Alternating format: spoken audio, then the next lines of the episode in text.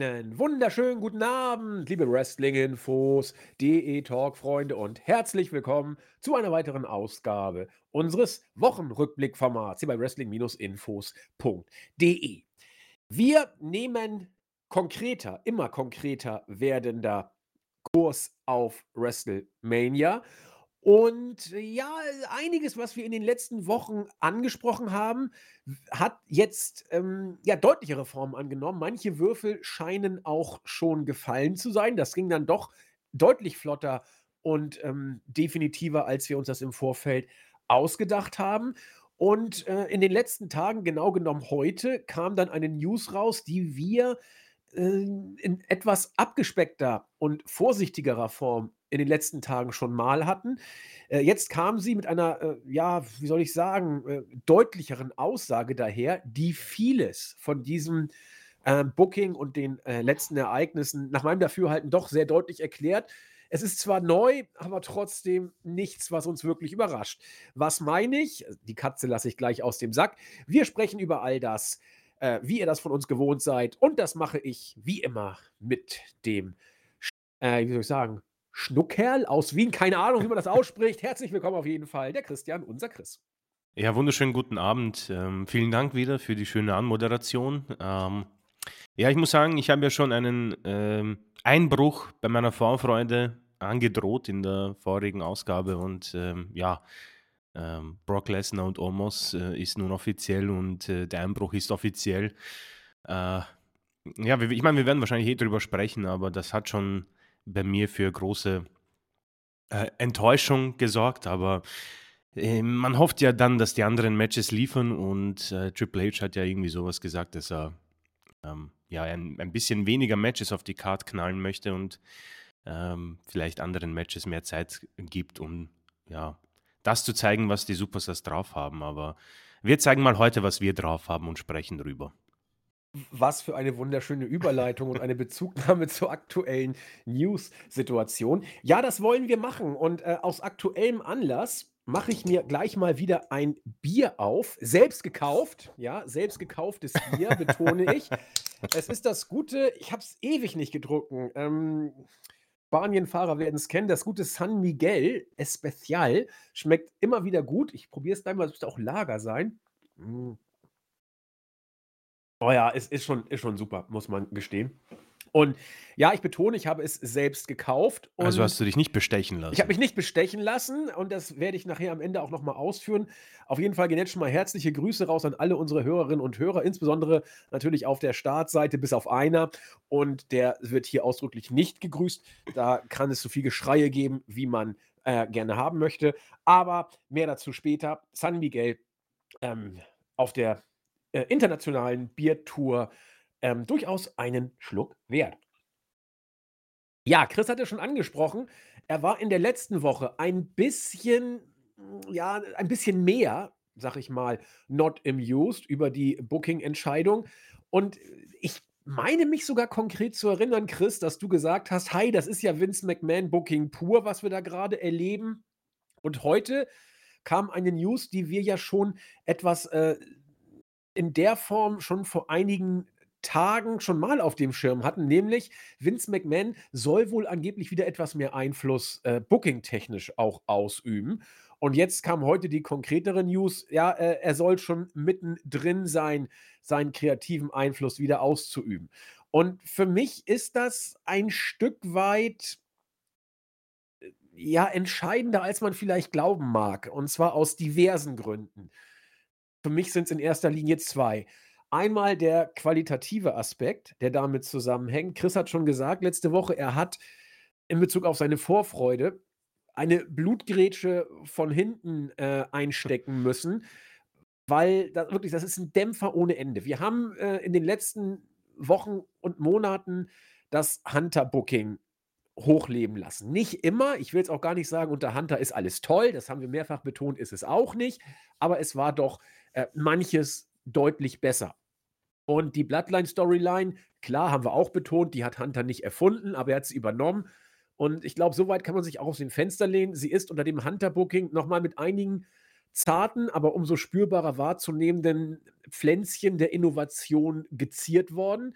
Sprich, die Storyline wurde so kurz vor und nach der Series noch mal richtig, richtig gut. Das heißt, auch die von äh, Triple H schon vorgefundene Bloodline-Storyline hat er noch einmal, wie viele das finden, ich gehöre dazu, etwas besser gemacht.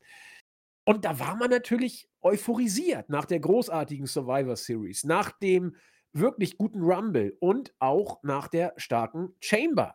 Da hat Melzer, äh, ich glaube, insgesamt viermal vier Sterne plus gegeben. Also er hat dem Mädels-Match vier Sterne gegeben, dem Jungs-Match viereinhalb, dem äh, Mixed Tag Team Match vier und ich glaube, dem Main Event, äh, ich glaube, vier, drei Viertel sogar. Also er hat da richtig einen rausgehauen. Wie immer kann man streiten, ob man da mitgehen muss oder nicht.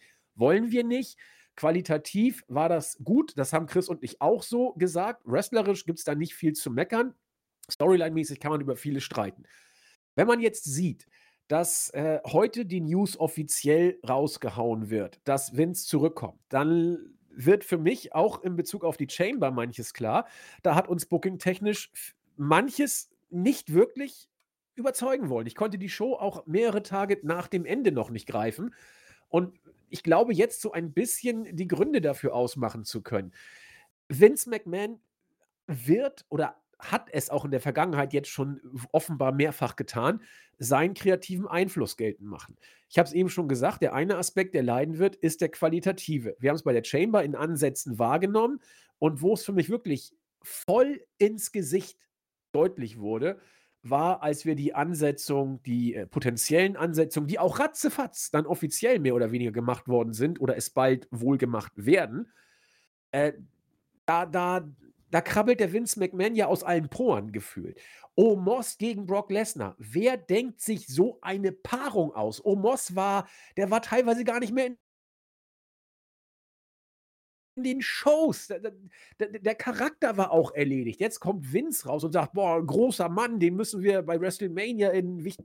Dann, vor allem, wenn man sich auf äh, Brock gegen Gunther gefreut hatte, was man ja storyline-mäßig sogar locker hätte inszenieren können. Aber gut, Wer äh, große Hoffnung hat, wird dann enttäuscht. Jedenfalls Vince McMahon wieder um die Ecke äh, kommt. Dann haben wir äh, die andere Paarung, Bobby Lashley gegen Bray Wyatt. Noch nicht offiziell, aber das ist, das ist in Stein gemeißelt. Das ist, äh, das ist safe, dass diese Paarung kommen wird. Und äh, da haben wir uns auch gesagt, wie, wie kommt man auf die Idee, diese Lesnar-Lashley-Fehde so zu enden, um dann dieses dusselige Spontan-Booking äh, äh, zu machen. Das kann nur Vince sein. Und jetzt wird bestätigt, dass es tatsächlich so ist. Da kommen ja noch ganz andere Sachen ans Licht. Offenbar hatte Vince wohl den Plan, Brock Lesnar zuerst gegen Bray Wyatt zu stellen. Und angeblich hat Lesnar dankend abgelehnt. Da kann man auch eine ganze Menge rein interpretieren. Lesnar ist, also Lesnar sagt, was er denkt. Aber Lesnar äh, macht auch, wenn man ihn bezahlt. Und da muss schon einiges zusammenkommen. Da muss ein Jinder Mahal äh, als Gegner ins Spiel gebracht werden, damit äh, Brock sich auf die Hinterbeine stellt, sozusagen. Sprich, ähm, der Typ ist Profi, er will immer über das Geschäft sprechen und er weiß, sich auch gut ähm, bezahlen zu lassen. Heyman spricht ja für ihn äh, hinter den Kulissen, ist ja kein Scherz. Heyman und Brock sind gut äh, befreundet und Heyman ist auch äh, für Brocks geschäftliche äh, sag ich mal, für Brocks geschäftliche Ader auch äh, tätig, ein Stück weit. Das heißt, da weiß Brock sich schon entsprechend in Szene zu setzen. Und wenn er einem WrestleMania-Match nicht seinen Segen gibt, die Bezahlung wird gestimmt haben, da können wir von ausgehen, denke ich zumindest, dann wird da äh, offenbar was ganz anderes eine Rolle spielen. Ob er mit Bray Wyatt als Gegner aus Storyline-technischen Gründen nicht zufrieden ist, ob er es ablehnt, mit ihm wegen seiner wrestlerischen Skills in den Ring zu steigen, oder ob er diesen ganze Kasperle-Theaterkram um Bray Wyatt äh, absolut nicht mit seinem äh, Redneck-Farmer Prügel alle zusammen Gimmick äh, in Einklang zu bringen vermag. Das wissen wir natürlich nicht. Aber wir wissen, dass es das Gerücht gibt, dass Brock gesagt hat, Bray Wyatt, nein, danke. Und ich finde, das, das macht qualitativ einiges deutlich. Und wenn Chris sagt, ihm ist die Vorfreude für Mania ein bisschen äh, zermürbt, deswegen würde ich fast noch einen Schritt weiter gehen. Es ist eine Momentaufnahme, ich weiß. Aber Gott ist mir die Show derzeit egal. Das, da ist überhaupt keine Spannung drin. Auch jetzt mit Zane und Owens. Wir haben es ja geahnt, dass man es da ins zweite Glied packt. Lebt noch vom Fade-out der Bloodline-Storyline. Sie machen alle auch einen super Job. Aber irgendwie ist das doch jetzt der kalte Kaffee. Äh, Reigns gegen Cody. Ich, ich schlafe da ein bei, bei den Segmenten mittlerweile. Und nochmal, das ist nur meine persönliche Auffassung. Und ich bin da auch jetzt vielleicht ein bisschen so in einer generellen Anti-Stimmung, als ich gehört habe, dass Vince McMahon zurückkommt und die ganzen Booking-Möglichkeiten, die ja alle da waren, jetzt mit Füßen getreten werden. Aber das kann WWE-Fans, gerade die, die das Produkt durch Hunters Übernahme, hat ein bisschen gedauert, wurde dann nachher aber immer deutlicher besser die dieses Produkt jetzt äh, wohlwollend aufgenommen haben, das kann denen äh, einen Tritt in die Weichteile mitgeben und sagen, oh Gott, äh, WWE danke, aber nein, danke. Das ist der erste Aspekt, der qualitative. Der zweite ist, äh, was das für eine Außenwirkung signalisiert bei WWE und äh, was das auch über Vince und, und seinen Laden ein Stück weit aussagt. Wir alle kennen die äh, Anschuldigungen, die im Raum stehen. Wir alle wissen, dass Vince niemals freiwillig gegangen wäre. Er hat ja auch gesagt, ich wurde schlecht beraten. Hätte ich nicht auf meine schlechten Berater gehört, dann wäre ich überhaupt nicht weggegangen. Und jetzt kommt er zurück, so diese Donald Trump-Mentalität in Anführungszeichen, tut, als ob nichts gewesen wäre im Rahmen eines äh, schwebenden Verfahrens. Äh, rechtlicher Art, wo man eben abwarten muss, was da auf welcher Rechtsebene am Ende rauskommt und macht weiter wie bisher, ohne dass da irgendein äh, ernsthafterer Cut gewesen wäre. Ganz im Gegenteil, äh, er wäre nie weggegangen. Und ich finde, diese Gemengelage bewirkt, dass man da schon vielleicht ins Grübeln kommen kann. Jedenfalls kann es einen die Laune ein Stück weit vermiesen. Ich wirke hier gerade völlig desillusioniert, muss ich gestehen.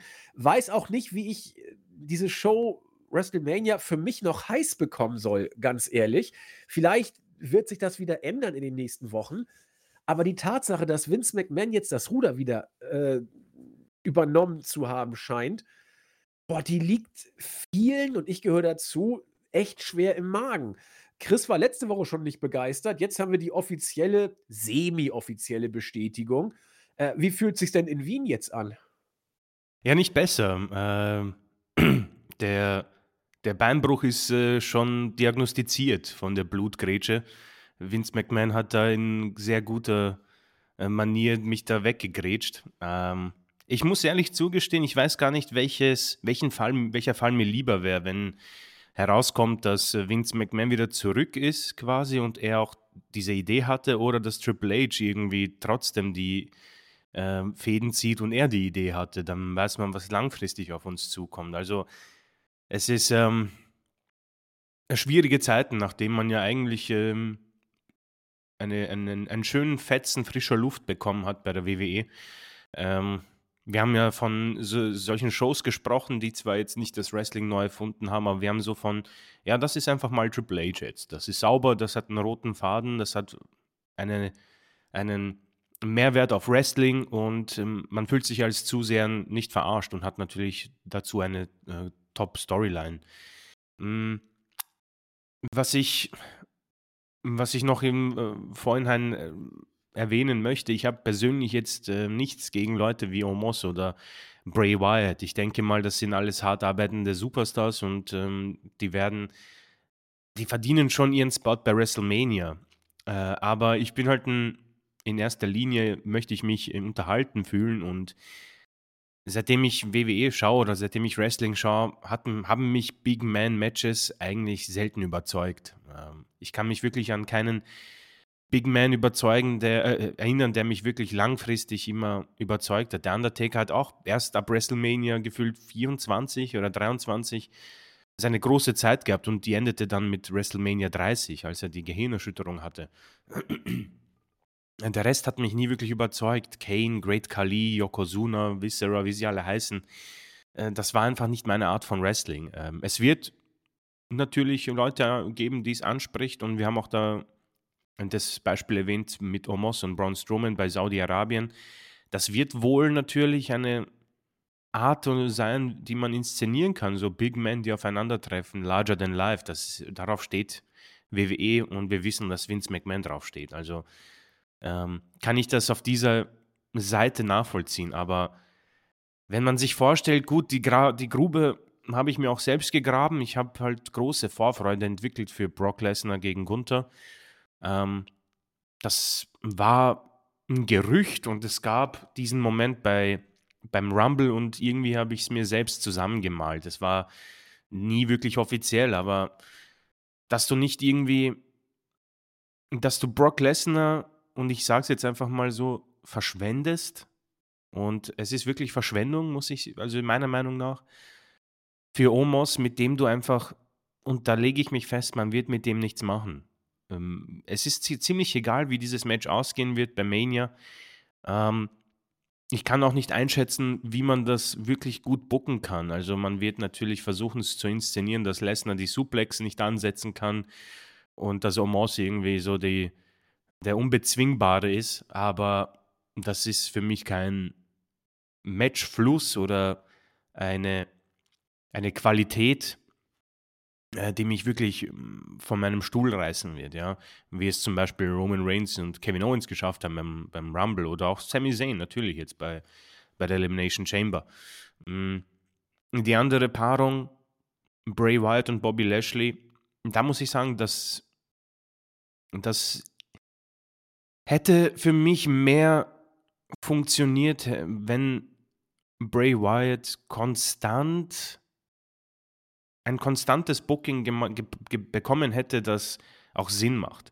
Ich bin mittlerweile, ich also dieser, dieser Mann und diese Storyline und dieser Charakter und dieses Gimmick befinden sich in einem Tornado des Unsinns. Es ist, das ist für mich eine Katastrophe von, von 0 auf 100. Also das ist wirklich Unverständnis pur. Es wurde schon sehr viel dusseliges Zeug gebuckt bei WWE und es wird sich wohl nicht einreihen unter den Top 5. Da hat Vince McMahon viel zu viel Blödheiten schon uns präsentiert, aber das ist schon sehr weit oben. Der Mann kommt zurück mit meiner Meinung nach sehr viel Potenzial. Wyatt Six und einem, einem tollen Fädenpartner am Anfang mit LA Knight. Und ab den, ab, eigentlich schon ab Woche 2 muss man sagen, aber spätestens beim Pitch Black Match war jedem klar, dass das nichts wird. Und Uncle Howdy, der sich in den Tod stürzt und jetzt sind sie Best Buddies und jetzt kommt das Firefly Funhouse Match zurück und bei Raw gab es gab's für mich ein, eigentlich, äh, das ist, das ist nicht die, die Blutgrätsche, das war äh, der, das Karriereende für mich, wirklich. Dieser Muscle Man Dance und Lashley schaut sich das an und du siehst in seinen Augen, dass er sich schämt, dass er einfach sich denkt, was mache ich hier? Es ist Lana's Storyline all over again.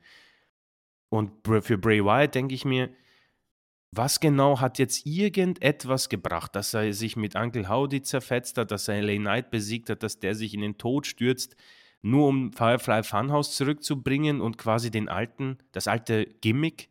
Wir haben, wir haben keine Antworten bekommen zu keiner einzigen Frage bisher. Nichts wurde beantwortet. Und das Match war eine Katastrophe und dieses wird bei WrestleMania nicht besser werden, weil und das ist leider immer der Fall gewesen, Bray Wyatt kein guter Wrestler ist.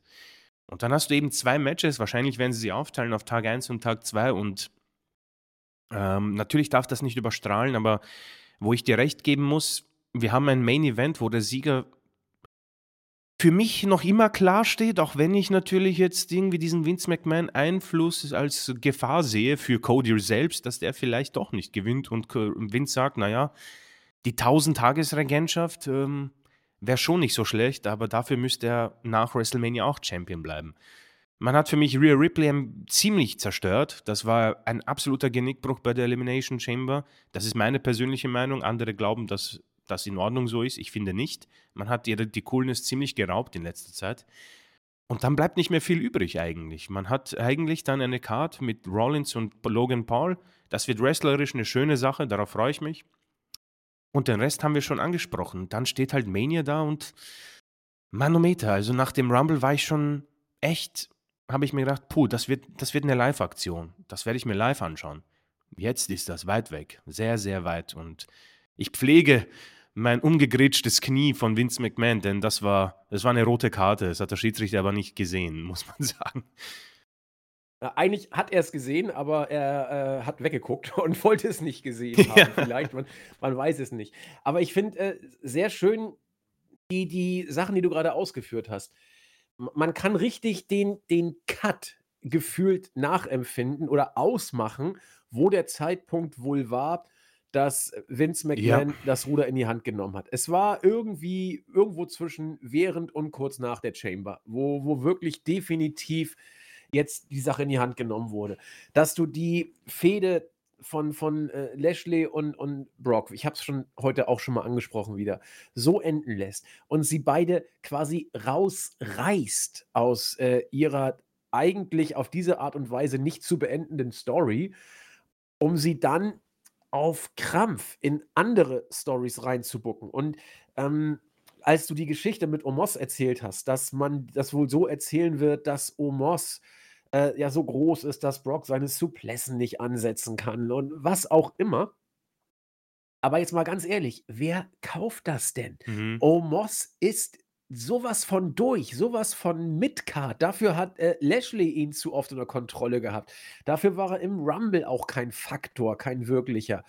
Ähm, das das das ist so Vince McMahon 1985er Booking. Das das ist einfach das das das kannst du eigentlich nicht nicht machen. Also gut, du kannst alles machen, ja, muss man dazu noch sagen, aber, äh, nicht, wenn du dir jetzt Hunter hatte 'n gutes 1/2 Jahr Zeit, sich hier Credibility zu erarbeiten. U und er hat's, finde ich, haben wir mehrfach gesagt, im Großen und Ganzen gut gemacht. Und viele sind auch deswegen wieder irgend w wie zu WWE zurückgekommen und und nicht alle waren geflasht, aber viele haben's anerkannt, dass es besser ist. Und du reißt es wieder runter. Das das finde ich ganz fürchterlich. Und auch, äh, du hast gesagt, Bobby Lashley schämt sich bei dem, äh, Muscle Man Dance, äh, Video. Das das ist auch so random hingerotzt. Du hast es gesagt, die Geschichte mit LA Knight. Da wird überhaupt nix erzählt, nix erklärt und es ist wie bei Vince McMahon. Ist du musst auch nichts erklären. Du musst keinen Payoff geben. Du machst irgend 'ne Show und bastelst es dir irgendwie hin und, äh, das Creative Team wird wieder so booken, wie Vince es, äh, für gut befindet. Und da sind wir jahrelang gewesen. Da will auch keiner mehr hin, zumindest keiner, äh, aus unserem Team. Deswegen sind ja Chris und ich die einzigen, die das hier jetzt, äh, immer machen und die ja richtig, äh, äh, erlöst waren, als es dann mit Hunter dann stand äh, langsam bergauf ging. Im schlimmsten Fall waren wir mal gelangweilt von den Weeklys, wenn es so 'n bisschen dümpelte, aber jede Weekly dümpelt irgendwann mal. Aber jetzt, äh, hat man ja auf nichts mehr Bock. Also, es ist ganz, ganz schlimm. Und das Einzige, was irgendwie putzig wäre, wenn Reigns gegen Cody gewinnt. Das wäre ganz süß, aber, äh, ob das dann wirklich weiß ich nicht, wie wie man's dann auch weitererzählen will. Also, ich habe das Gefühl, man hat sich irgendwie ins Abseits gebookt mit mit den Main Storylines und, ähm, nicht ins Abseits gebookt, sondern, äh, in die nicht mehr ernst zu nehmen Phase mit den Matches, äh, Omos gegen Brock und, ähm, Bobby Lashley gegen Bray Wyatt. Und alles andere wie gesagt, Logan Paul gegen, äh, Rollins, super, aber random, muss man auch sagen. Und, äh, ganz ehrlich, ähm, das Intercontinental Championship Match, Gunther gegen Drew McIntyre, ich glaube gegen Sheamus. Ich muss gucken, was dieses Triple Threat Match da jetzt werden soll. Meine Güte, das ist doch auch nur 'n Remake von Clash at the Castle mit mit 'nem neuen Faktor und wenn ich Drew McIntyre sehe, sehe ich eh immer Mid-Card. Also, das ist alles irgendwie nicht so schön aus der Sicht von Chris und mir. Und ja, das ist so die aktuelle Bestandsaufnahme. Ich weiß nicht, Chris, gibt's noch irgendetwas zu ergänzen, was unserer Trauer und Resignation aktuell noch, äh, hinzugefügt werden müsste? Na ja, Damage Control haben die Titel verloren. Das kommen Ähm wir bei Raw noch drauf zu sprechen. Ja, das wollte ich jetzt nicht, äh Aber ach ja. grundsätzlich, ähm, ja, ne, ich glaube, das reicht ja fürs Erste. Aber, äh, dieses Triple Threat Match, ähm, das wird ich denke mal, das wird ziemlich gut, das wird ziemlich stiff werden. Ja, Aber ja. du hast vollkommen recht, das ist wirklich so diese aufgewärmte die aufgewärmte Suppe, die du irgendwie vor 2 Wochen stehen hast lassen im Kühlschrank. Also Ähm, da habe ich persönlich absolut gar keine Lust drauf. Und ähm, ich muss auch zugeben, das liegt irgendwie schon auch an Drew McIntyre. Ich bin komplett fertig mit diesem Charakter, auch mit dem Superstar. Ähm, und es ist irgendwie schade, dass man Gunther nicht den, die, die, die Aufmerksamkeit gibt. Aber gut, das liegt wahrscheinlich eben an, Vince McMahon, weil Triple H hat ihm diese gegeben beim Rumble. Eine Stunde ja. als Nummer eins und dann dieses, es war nicht, dass Cody ihn sofort rauswirft, sondern das waren 10, 15 Minuten Singles-Match mit den beiden und das war schon beeindruckend, aber davon ist, davon ist irgendwie nichts mehr zu spüren. Nee. Ja, und auch von dem äh, ganzen Chamber-Booking der äh, Jungs. Also da hat man ja auch versucht, jedem ein bisschen was zu geben. Das äh, hat sich alles auch schon wieder im Raw-Alltag äh, etwas relativiert, aber da kommen wir gleich drauf zu sprechen. Erstmal gehen wir in die äh, aktuelle SmackDown-Ausgabe und ich werde zumindest versuchen, trotz meiner resignierenden Grundhaltung, hier zumindest die wichtigen Aspekte kurz zu bringen und mit Chris zu besprechen. Äh, ein Aspekt war gleich der erste äh, Kampf. Es war ein Six-Person-Tag-Team-Match, Imperium in voller Stärke, sprich Gunther, Kaiser und Vinci haben gegen ein Team gewonnen, wo ich mich gefragt habe, ob das jetzt gut oder nicht so gut war, dass man diese Ansetzung gemacht hat, nämlich gegen Braun Strowman, Ricochet und Madcap Moss. Eigentlich, also klar ist, dass dieses Match Imperium gewinnen müssen. Haben sie auch gemacht. Alles soweit gut. Ob man aber sie gegen Strowman, Madcap Moss und Ricochet hätte stellen müssen, da bin ich so ein bisschen zurückhaltend, denn eigentlich hast du mit Strowman und Ricochet ja ein bisschen was am Laufen in Richtung Tag-Team, das wir pushen, wo man vielleicht ein bisschen was mit anfängt in der Zukunft. Dann wäre es aber auch vielleicht gut gewesen, sie hier nicht zwingend gegen Imperium verlieren zu lassen. Ich meine, du kannst es machen, natürlich. Ist ja jetzt kein kein Beinbruch, gegen Imperium zu verlieren. Äh, aber irgendwie hätte ich gesagt, hätte man noch irgendwie, keine Ahnung, 0815 Leute hinstellen können. Keine Ahnung, äh, Hitro oder was auch immer. Dann, äh, das gleiche gilt für Madcap Moss. Den hast du jetzt wieder zurückgebracht, hast ihm zuerst einen Sieg gegeben äh, und äh, du packst ihn hier gleich wieder in die Midcard. Also da gehört er für mich auch hin. Das äh, nicht falsch verstehen. Aber eigentlich wirkte es so, als hätte man mit ihm was vorgehabt. Und deswegen war ich so ein bisschen irritiert, dass man diese Ansetzung so gemacht hat. Match war okay und ich finde es auch gut, dass Imperium gewinnt. Hm, und deswegen habe ich hier auch jetzt grundsätzlich nicht viel zu meckern. Es ist eher so ein, ein Gedanke, den ich äh, ausspreche, ob das jetzt die richtige Ansetzung wäre. Aber meine Güte ist jetzt, wie es ist und äh, das Imperium gewinnen muss so sein. Deswegen kann man schon machen. Ich weiß nicht, Chris, äh, wie, wie, siehst du es denn, dass man diese drei äh, potenziell aufstrebenden Worker gegen Imperium gestellt hat? Ähm, also die Sache, die mir gefällt, ist grundsätzlich immer ein Sieg von Imperium. Ähm, das, was etwas unglücklich ist, hast du schon angesprochen. Braun Strowman und Ricochet, mm, muss man ja so sagen, haben wir auch, glaube ich, in den Vorwochen so unterstrichen. Das ist ja gar nicht so schlecht, die zusammenzustellen, weil du hast ja hier einen großen Big Man mit Strowman und so den Highflyer Ricochet ähm, das ist im Tag Team Matches natürlich eine feine Sache, weil du eine tolle, äh, weil du dieses Match dann toll inszenieren kannst. Du hast sehr viele mögliche äh, Wechsel mit dem gegnerischen Team, wo auch dann das Moveset en, entsprechend angepasst werden kann. Ähm, ich hätte sich hier rausgehalten, um ehrlich zu sein, Madcap Moss macht ungefähr Sinn. Er hat sein Titelmatch gegen Gunther gehabt und dann ist er halt nochmal ein bisschen involviert mit diesem. Ähm, da, damit habe ich persönlich weniger ein Problem, gehe aber mit der Tatsache mit, also was heißt da mit der Tatsache? Äh, Madcap Moss reiht sich für mich in eine große Schlange ein von Superstars, die von Triple H zurückgeholt wurden und die in der Luft hängen. Also ähm, er, geht, er geht ziemlich unter in so einem Gimmick, das gefühlt irgendwie eine Schablone ist für jeden, der zurückgekommen ist. Mit einem, vielleicht ein paar seltenen Ausnahmen. Äh, der Mann ist fit, muss man sagen, und ja, im Ring ist es okay, Charisma fehlt mir persönlich. Ähm, und dann geht er halt ein bisschen unter. Ich würde mich nicht überraschen, wenn er einfach jetzt die nächsten Wochen komplett fehlt, ja.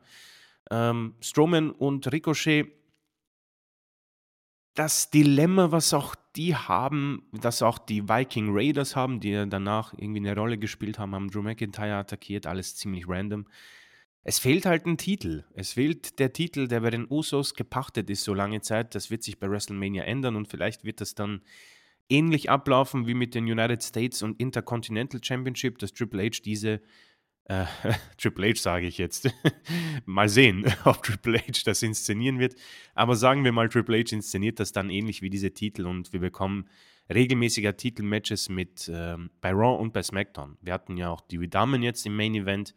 Ähm, das ist für mich so die Handschrift von Triple H. Mal sehen, ob das ähm, so stattfinden wird. Da würde ich Ricochet und Strowman relativ weit oben sehen, weil ähm, für beide das die beste Lösung ist. Strowman als Einzelwrestler ist für mich erledigt und Ricochet, wie gesagt, äh, es gab mal eine Zeit, wo er ein Big Player war für mich. Das ist lange, lange Zeit her und äh, sowas zu rehabilitieren ist eigentlich unmöglich. Ähm, die restlichen Komponenten, die Viking Raiders, sind für mich auch eine erledigte Sache und die Brawling Brutes hatten, glaube ich, auch ihre fünf Minuten, muss man sagen. Es ist auch ziemlich random. Sie greifen gefühlt jede Woche ein und ähm, das ist gefühlt, wie, wie, wie, du schon erwähnt hast, seit Clash at the Castle sind die alle irgendwie miteinander involviert und es ist langweilig, um ehrlich zu sein. Es ist irgendwie fad. Ähm, McIntyre und Seamus, alles Superstars, die seit keine, gefühlt 20 Jahren da sind und ihr Gimmick. Gut, Seamus nehme ich ein bisschen raus. Der hat hin und wieder probiert, auch sein Aussehen zu ändern. Das ist okay, aber McIntyre ist seit Tag 1 der, der gleiche. Und da habe ich irgendwie genug davon. Also am Ende alles eigentlich okay, aber irgendwo auch unglücklich. Ähm, mit dem Aspekt, dass glaube ich, viele Superstars einfach ähm, in der Luft hängen. Madcap Moss, einer von sehr, sehr vielen, ähm, wo man wieder zurückkommen muss auf diesen, ja, grab the breast ring, mein junger Mann. Aber wie willst du das machen in einem solchen Match? Ja, vor allem bei Madcap Moss kam ja auch hinzu, dass er längere Zeit verletzt war. Also das war äh, alles nicht so, nur so super. Aber wo ich dir äh, beipflichte, ähm, dass in diesem Match Imperium gegen Strowman, Madcap Moss und Ricochet, warum auch immer dann da Drew McIntyre kommt und sich einen Staredown liefert. Warum auch immer dann die Viking Raiders kommen Total random. und den, den angreifen. Dann kommt Seamus, haut die Viking Raiders raus. Offenbar ist damit die Sache mit äh, Seamus McIntyre und den Viking Raiders erledigt, weil man jetzt ja langsam Imperium gegen äh, die äh, beiden äh, in Szene setzen möchte. Und ob die Viking Raiders jetzt da waren oder nicht, also besser kannst du Kanonenfutter auch nicht definieren. Das, das ist alles nicht so doll. Und auch generell war die Ausgabe, fand ich jetzt nicht so toll. Du hast Rhea Ripley angesprochen. Ähm, das Segment hat mich so ein bisschen irritiert. Santos Escobar hält eine äh, Promo und sagt, wie wichtig äh, Respekt ist. Da, äh, Rey Mysterio ist auch da und sagt, ja, Respekt finde ich gut und alle finden, alle respektieren sich. Dann kommt äh, Dominik und sagt, das ist alles sehr äh, pathetic hier, sehr erbärmlich und blöd. Äh, und mein Vater ist auch doof. Dann ähm, sagt Santos Escobar zu äh, Rico äh, zu, zu äh, Rey Mysterio sagt, okay, ich werde mir jetzt mal wohl zeigen, was eine Hake ist, dreht sich wieder um zu Dominik, aber da steht dann mittlerweile Rhea Ripley, die grinst ihn nur blöd an und äh, das war das Segment. Also hier sieht keiner gut aus, wie immer, in, mhm. wenn überhaupt noch vielleicht Dominik, der im Moment promäßig großartig ist, denn er sagte, also wir im Knast haben gelernt, wenn man nicht das macht, was man sagt, dann wird man es ihm beibringen. Ich finde es immer geil, wenn Dominik sagt, damals im Knast, es ist großartig. Also dieser kleine Milchbubi. Finde ich super. Seine Knast-Storyline war ja wirklich der letzte Husten, aber er macht dann, äh, finde ich, noch ähm, selbstironisch dann das Beste draus. Das ist so ein ja, Running Gag geworden. Ja, genau. Finde ja. ich total gut. Also mag ich, es macht man, man schlachtet es aus, aber es ist nett und äh, es ist okay. Und, und Rhea, ich, ich kann es, ich, ich weiß nicht, wie ich sagen soll. Sie geht so den Bach runter und macht trotzdem heldenhaft immer noch was richtig Gutes draus. Es ist, es ist so ätzend. Ähm, Rhea agiert äh, in, in jeder Hinsicht nur nicht wie jemand, der Charlotte bei WrestleMania um Titel herausfordert. Mhm. Das, das ist, also da hat man es so wieder mal kaputt gemacht. Und wieder mal muss man trotzdem Rhea alle Props geben, weil sie äh, wieder mal sich heldenhaft gegen dieses abgefuckte Booking stemmt. Das war damals mit Shayna auch so, als sie mit Nia Jackson Tag Team äh, gemacht hat. Da haben wir ähm, Shayna Baszler auch immer gelobt, dass sie sich dieses ganze dusselige Booking, dass sie sich dem so entgegenstellt, macht Rhea auch. Nun hat sie sich nach oben gearbeitet, kriegt ein Match bei WrestleMania und äh, offenbar kriegt es keiner richtig mit, dass sie jetzt in diesem Spot ist. Und sie kriegt immer noch dusselige Booking-Segmente. Das ist alles nicht so, wie es sein sollte.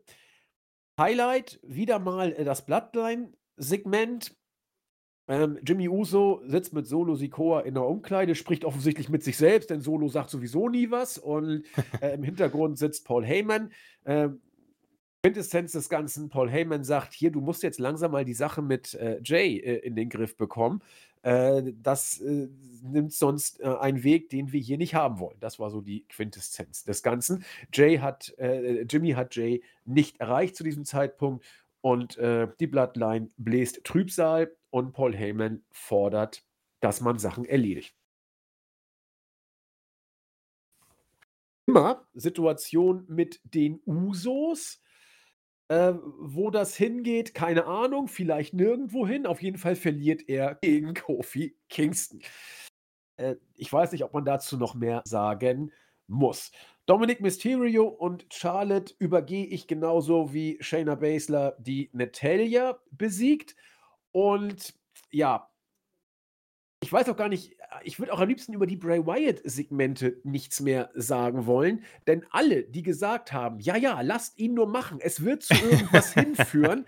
Leute, also das ist jetzt wirklich nicht nur erledigt, sondern auch ad absurdum geführt. Er labert den gleichen Müll wie sonst. Äh, es hat nach wie vor keinen Sinn und Verstand und auch keine Richtung, in die es geht. Man mag ihm Props geben für äh, Charisma und Umsetzung, aber es ist das Gleiche.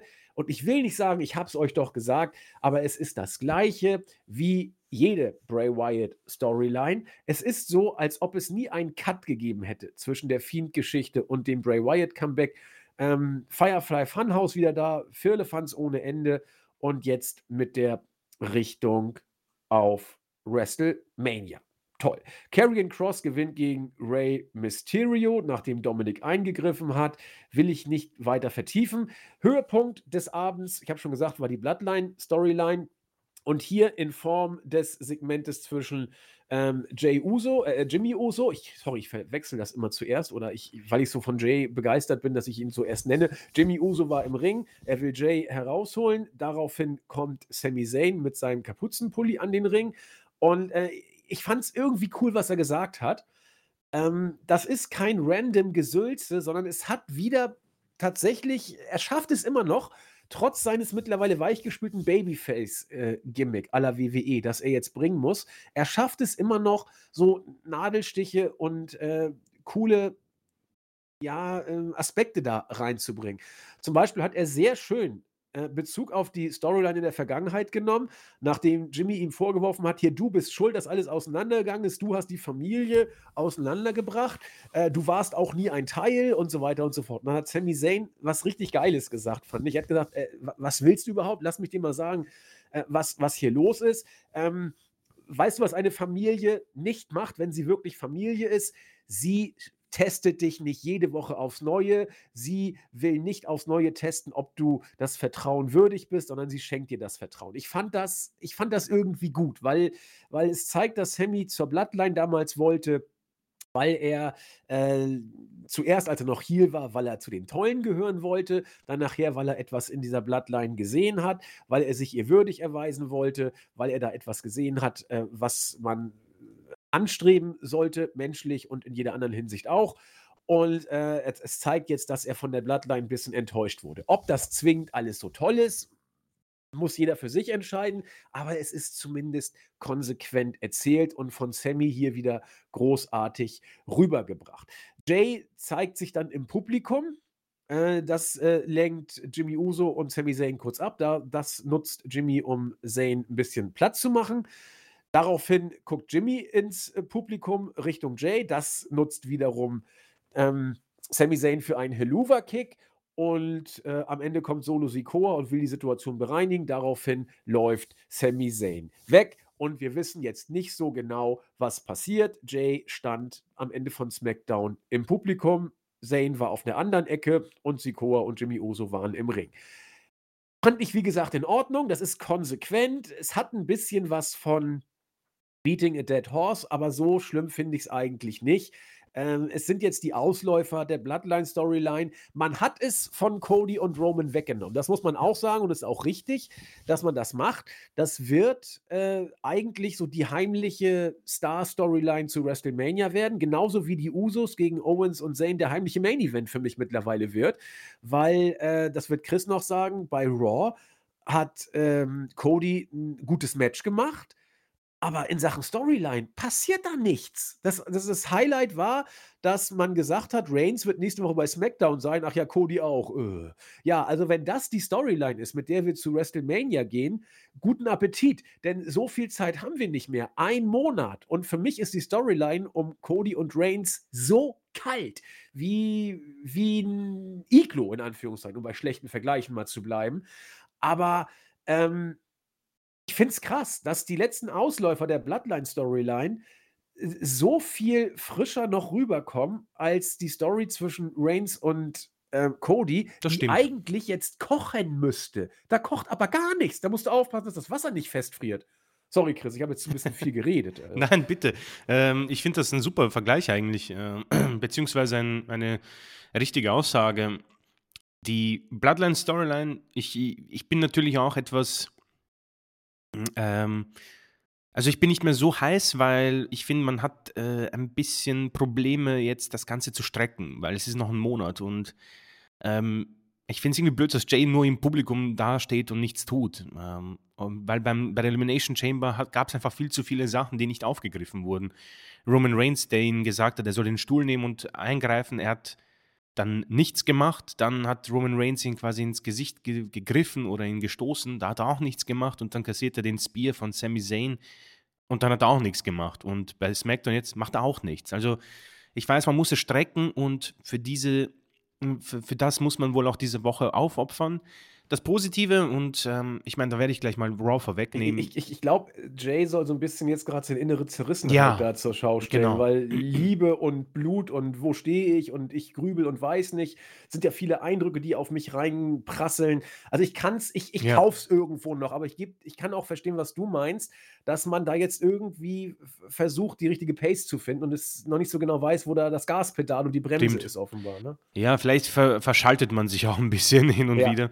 Ähm, das Positive finde ich, man gibt jetzt Jimmy Uso mehr m, Aufmerksamkeit, Rampenlicht. Ja. Sehr gut. Ähm, bei, beim Rumble war er schon für mich, das war so der Beginn von einem Charakterzug von Jimmy, weil er war eigentlich so die ganze Zeit der, der Big Bro oder der, der, der Freund von Sammy. Ja? Er hat die, sie hatten diesen Handschlag und er war eigentlich immer ruhig und hat gegrinst und hat gesagt, yo Leute, alles okay, nehmt das nicht so ernst alles. Ähm, er war eigentlich kein Heel, er war eigentlich so laid back, ja gut, eigentlich ich bin ähm, Teil eines wunderbaren Tag-Teams, wir sind richtig stark und der Rest äh, nimmt das nicht so ernst. Und dann ähm, gab es diesen, diesen Beatdown beim Rumble und auch bei der Elimination Chamber und jetzt hat er halt diese vielen Segmente, wo er jetzt Jay endlich überzeugen muss, dass der zurückkommt und dass das alles wieder, ähm, dass diese Risse gepflegt werden in der, in der Bloodline-Familie.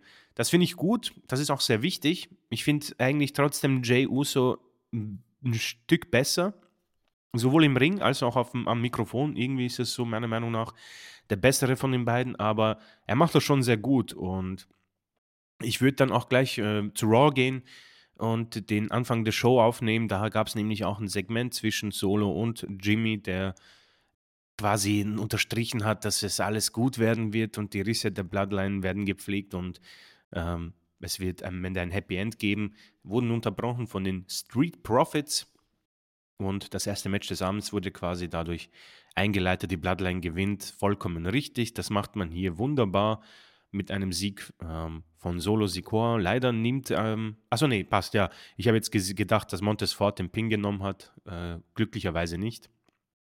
Und ich denke, es ist alles gesagt zur Bloodline-Geschichte. Man macht die kleinen Dinge gut. Äh, man gibt ihnen die Siege. Man gibt ihnen weiterhin die Farbe, Charakterfarbe, man gibt ihnen Segmente, man lässt es nicht fallen. Und ich hoffe, dass diese Story auch nicht ähm, Konsequenzen bekommen wird oder, äh, wie soll ich sagen, Risse, wie es Jimmy sagen würde, aufgrund der ja, Creative-Abteilung, wo jetzt wirklich niemand genau weiß, okay, hat jetzt Vince McMahon komplette Hand übernommen oder hat er 50 Prozent oder sind Triple H und Vince jetzt quasi ein Tag-Team in der Creative und machen es gemeinsam. Also das ist natürlich jetzt auch ähm, eine Ungewissheit, die uns erwartet. Es ist jetzt offiziell genau ein Monat mit der Aufnahme, also Tag 2 findet in einem Monat statt. Und äh, bis dahin sind noch ein paar Wochen, beziehungsweise noch ein paar Shows. Und äh, ja, es ist gefährliches Fahrwasser gerade, aber Bloodline äh, trägt das Ganze. Und ähm, um das Ganze abzuschließen, ich finde, du hast recht. Äh, das Tag Team Match, welches aufgebaut wird, um die Undisputed Tag Team Titel, das ist der Showstealer. Das ist das Match, glaube ich, worauf auch die meisten Fans, glaube ich, blicken. Und ähm, es ist nicht das United, äh, Undisputed WWE Universal Championship Match zwischen Roman Reigns und Cody Rhodes. Zumindest ähm, sehe ich das. Ähm, Aber Chris, so. ganz kurz, was sagt das denn über die Main Storyline aus, wenn du einen Monat vor WrestleMania bei SmackDown und bei Raw die äh, wichtigsten Story-Aspekte von der Bloodline und dem äh, Tag-Team-Match geprägt sein lässt. Mhm. Ich meine, ähm, SmackDown, okay, da, da, gehört, äh, da gehört Reigns hin, da gehört die Bloodline hin, da, da gehören die Usos hin, dass man da einen Fokus, da gehört Sami Zayn hin, dass man da den Fokus setzt. Das verstehe ich ja. Das ist ja auch in Ordnung, dass man das äh, um die Bloodline inszeniert. Aber jetzt hast du Raw, wo eigentlich nochmal ein Monat vor WrestleMania, wo die äh, Main Storyline kochen muss. Du Du, du nimmst sie nicht mal auf. Im Gegenteil, du nimmst das erste Segment. Also es ist immer das erste Segment hat einen wichtigen äh, Aspekt und das letzte Segment einer Show. Du nimmst das erste Segment und gehst auch da wieder auf die Bloodline-Geschichte, wo Cody mal so gar nichts mit zu tun hat. Ähm, was sagt das denn über, über das Main-Match aus? Also ich, ich finde das, ja. find das bezeichnend. Entweder sie wissen nicht, wo sie hinwollen, oder sie wissen zwar, wo sie hinwollen, wissen aber nicht, wie sie da hinkommen sollen. Das, das ist doch ein Offenbarungseid, kurz vor Mania. Ich glaube auch, es ist eine Konsequenz von, von Geschichten bzw. Ereignissen, die WWE wahrscheinlich auch nicht hat kommen sehen. Es ist die Konsequenz von einem Superstar, Sami Zayn, der einfach einen Daniel Bryan gemacht hat. So muss man es ja sagen. Nur, dass die Konsequenzen eben nicht bei den Fans sind ähm, oder schon bei den Fans, aber es ist nicht so schwerwiegend. Ja?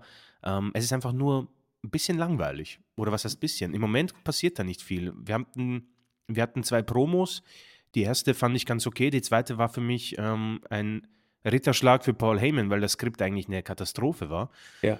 Und Cody Rhodes äh, erwartet quasi eigentlich nur auf WrestleMania. Es ist wirklich so, genau. okay, ich bekomme meinen Titel voraussichtlich und ich warte jetzt einfach, weil das Problem, was WWE auch gemacht hat, sie haben relativ früh diese Promos zwischen ihm und Heyman rausgehaut. Das ist für mich etwas, was du in den letzten zwei Wochen machst. Ähm, ich finde es auch schade, dass man den Sami Zayn-Faktor nicht etwas mehr ausschlachtet. Der sagt, okay, er ist jetzt total verzweifelt und er kommt nochmal zu Raw und will Cody Rhodes zur Rede stellen, aber dann greift er ihn an und verprügelt ihn aufs äh, Größte und fordert ihn zu einem Match heraus bei SmackDown und er soll gefälligst seinen Main-Event-Platz aufs Spiel setzen. So kannst du das Ganze noch ein bisschen strecken. Involvierst Cody in die Bloodline-Story aber eigentlich auch nicht, weil ich glaube, das hast du in der Vorbesprechung gesagt, das sollte man auch nicht machen, ja. Roman Reigns gegen Cody Rhodes sollte für sich eine Fehde sein, ja. Genau. Aber für mich hättest du das besser strecken müssen, ja. Ein, ein, ein verrückter Sami Zayn, der einfach diese Bloodlines zerstören will und nicht irgendwie den Weg geht, den alle erwarten, nämlich versuchen sich mit Kevin Owens zu verbrüdern. Äh, geh auf Cody los, ver versuch diesen Spot nochmal zu gewinnen und dann soll er halt meinetwegen äh, verlieren und Cody äh, geht in die Promo-Duelle mit A. Heyman und bei Roman Reigns. Das sind dann für mich die letzten zwei Wochen eigentlich. So hast du für mich ein bisschen zu früh ähm, dein, dein, dein Pulver verschossen, ja. Und die Konsequenzen, ich glaube, dass WWE oder das Creative Sie haben es ja mitbekommen, also sie sind ja nicht blöd, ja? sie haben mitbekommen, was passiert ist. Aber wir wissen nicht, was vertraglich drin steht. Und ich glaube, das haben wir auch schon gesagt, deswegen werde ich es nicht großartig ausschlachten. Cody Rhodes ist für WWE das größte John Cena-Potenzial, was sie bekommen werden, sage ich.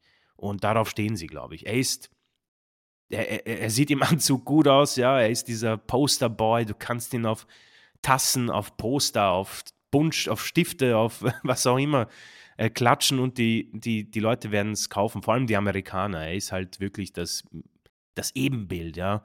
Und äh, ich denke, das wird ein großer Faktor sein. Und WWE wird halt jetzt die ja, die Streifschüsse nehmen, die man durch Sami Zayn bekommen hat, aber sie werden das Große und Ganze im Blick haben, weil auch das hast du vollkommen recht. Es ist jetzt mittlerweile schon langsam die übliche WWE-Face-Schablone auf Sami Zayn geklatscht worden und ähm, spätestens ein Monat nach WrestleMania, wahrscheinlich auch früher, ist das Ganze auch vergessen. So muss man ja auch am Ende das Ganze ähm, ernüchtert hinnehmen. Äh, so, so traurig es ist, aber das ist die Zukunft von Sami Zayn. Ähm, irgendwann mit den Titeln oder ohne wird er sich auch einreihen, so blöd es klingt, bei Leuten wie Madcap Moss. Es ist so. Es ist ja, leider ja. Dieses, dieses, dieses Wasser, dieses Fahrtwasser, dieses, dieser Tornado der äh, Belanglosigkeit, weil er einfach nicht da reinpasst. Und das war ja damals mit Daniel Bryan nicht anders. Es ist leider WWE und das wird sich auch langfristig nicht ändern. Na, da glaube ich, dass Sami Zayn einen Schritt gemacht hat, der, äh, ihn so ein bisschen unkaputtbar gemacht hat. Ich glaube, er wird, äh, an diesem Babyface-Booking leiden, an diesem WWE-Standard-Babyface-Booking. Das wird vieles von dem kaputt machen, was ihn ausgezeichnet hat, aber ich glaube, er ist durch diese, äh, Bloodline-Geschichte und was er selbst daraus gemacht hat, äh, auf einem gewissen Level nicht mehr kaputt zu kriegen. Das, das, das hat er sich, glaube ich, äh, elevated und wird da hoffentlich auch auf einem gewissen Level ähm, konstant dann bleiben. Aber mein, mein Problem, äh, worauf ich eigentlich hinaus wollte, du hast gesagt, auf meine Frage, was sagt das über die Main Storyline aus, wenn du ähm, vier Wochen vor Mania das Opening-Segment bei Raw mit der äh, Bloodline, insbesondere mit dem Schwerpunkt Sami Zayn, äh, beginnst? Äh, und die die Mainfehde nicht heiß kriegst. Da hast du gesagt, mag auch daran liegen, dass man bei WWE sieht, was die Sache mit Sami Zayn für eine Eigendynamik annimmt. Das kann ich nachvollziehen, aber man hat sich ja trotzdem entschieden, äh, mit Cody zu gehen und das muss man ja auch. Aber da müsste ich ja fragen, was hätte WWE gemacht, wenn Sami Zayn nicht so eine Eigendynamik entwickelt hätte? Und da wäre meine Antwort: Genau das Gleiche. WWE hat ja ist ja von dem Weg, den sie mit, äh, Cody gehen, nicht abgewichen, trotz, äh, Sami Zayns, ähm, Overness-Faktor. Das heißt, egal ob Sami over gekommen wäre oder nicht, hätten wir diese Storyline um Cody und Reigns bekommen. Das heißt, ich glaube, dass der Faktor Sami Zayn 0,0 Einfluss auf die mhm. Art und Weise des Bookings von Roman und Cody hat. Das heißt, oder das hieße, ist ja alles ein bisschen im Konjunktiv und hypothetisch, das hieße, dass WWE diese Storyline um Cody und Reigns für äh, such a good shit hält, offenbar. Und das finde ich ist ein Offenbarungseid. Das, das ist, das ist, sorry, nimm Heyman raus aus dieser Storyline. Ui. dann ist es die langweiligste 0815 Standard-Storyline, die du dir vorstellen kannst. Und das sagt für mich auch viel äh, über Cody und sein Booking aus. Äh, ob er da jetzt Einfluss aufs Booking hat, weiß ich nicht. Ich glaube ehrlich gesagt schon. Ich glaube, dass das die Art und Weise ist, wie Cody sich gerne inszeniert haben möchte. Und dann äh, sage ich aber gute Nacht, denn das ist nicht, es, es, es sprüht nicht für Innovation, diese Storyline, um es mal so zu sagen. Und nochmal, wir sind vier Wochen vor Mania und für mich ist das Ding kurz vorm Einschlafen. Es ist nicht katastrophal schlecht, natürlich nicht, aber es ist im Vergleich zur Bloodline ein Offenbarungseid. Mhm. Und äh, ich glaube nicht, dass du das noch irgendwie hinkriegst, wenn du vier Wochen vor Mania dein äh, Heißmachen für den Main Event von Mania darin siehst, deinen Herausforderer Matches gewinnen zu lassen und ansonsten nicht die Story mit Roman fortführst, dann sind wir äh, auf der Isle of Ir Irrelevancy, ich gesagt. äh, hui, hui, hui, Und da hast du dann, dann Folgentitel heute. Ja, okay. da schreibe ich gleich mal rein. Ja, du hast das Wort wieder. äh, vielen Dank. Ähm, ja, genau. Also wir sind äh, äh, bei Raw und äh, kommen zur VIP-Lounge, ja. Und ich muss sagen, äh, hier gab es für mich einen eindeutigen Vince McMahon-Faktor als, ähm, als MVP, ähm, den, den Schluck Alkohol genommen hat und den in Lesnar ins Gesicht spuckt. Ähm, das ist wahrscheinlich der Humor von Vince McMahon, der hier äh, Überhand genommen hat. Das Segment an sich war jetzt nicht so schlecht. Also, was ich er erkennen konnte, ist, dass ein Brock Lesnar aufgetaucht ist, der noch immer Lust hat. Also er sieht, es sieht nach einem Brock Lesnar aus, der Bock hat. Es ist jetzt nicht irgendwie ein Unterschied zu erkennen mit seiner Fehde mit Roman Reigns oder mit Bobby Lashley. Er hat sich da hingesetzt, hat gesagt, du pass auf, MVP, mach mir das Match geschmackig. Ja, warum, warum soll ich gegen Omos antreten? Und MVP hat es offenbar gut genug gemacht und Brock Lesnar hat zugesagt. Es gab dann den F5 am Ende und das Segment ging zu Ende. Ähm, wir haben sehr viel schon darüber gesagt. Ich glaube, wir werden da noch die nächsten Wochen darauf eingehen. Ähm, dennoch werde ich es mir nicht nehmen, um zu sagen, auch ein Lesnar mit Bock wird hier nicht sehr viel Hilfe verschaffen. Ähm, sehr, sehr schade, nachdem man auch die hm, das Hurt-Business angedeutet hat in den letzten Wochen. Das hat man für mich auch sehr gut inszeniert und plötzlich ist das Ganze ja gestrichen offenbar und die Gründe sind offenbar Vincent Kennedy McMahon, wie gesagt. Mal sehen, was daraus sich entwickelt. Aber das ist für mich ähm, pure Verschwendung für einen absoluten Superstar, der auch in die Jahre kommt und ähm, eine begrenzte Anzahl von Matches ähm, in seinem Vertrag stehen hat, beziehungsweise auch wahrscheinlich sein Körper hergibt. Deswegen ähm, pure Enttäuschung, also notentechnisch eine, eine, eine 5 dieses Match. Das Segment war an sich ja gar nicht so schlecht. Ähm, das Match hast du schon angesprochen, Cody Rhodes gegen Chad Gable. Äh, ich möchte gar nicht mehr auf Cody Rhodes mehr eingehen, sondern auf den anderen Protagonisten, Chad Gable. Es wird wahrscheinlich eh keinen Sinn haben, darüber zu sprechen, aber ich möchte eine Lanze für ihn brechen. Ähm, dieser Mann hat den besten Crossroads genommen, den, den jemand, jemand nehmen wird. Ähm, unbedingt ansehen, das Match war wirklich toll. Ähm, und äh, Chad Gable hat gesellt wie Shawn Michaels in seinen besten Jahren, muss man sagen. Ähm, für mich noch immer ein Mann, der Einzelwrestler werden müsste und keine Ahnung, ich habe im Internet gelesen, Jemand hat Kurt Angle als Manager vorgeschlagen. Ja, würde irgendwie auf der Hand liegen, hätte ich auch irgendwie Bock drauf, dass er einfach ähm, eine Siegessträhne hinter sich bringt und äh, vielleicht Austin Fury um den Titel herausfordert, vielleicht auch United States Champion wird, um ähnlich wie Gunther einfach geile Midcard-Matches auf die Pay-Per-View-Card zu knallen, weil Chad Gable kann gegen jeden, glaube ich, ein gutes Match liefern.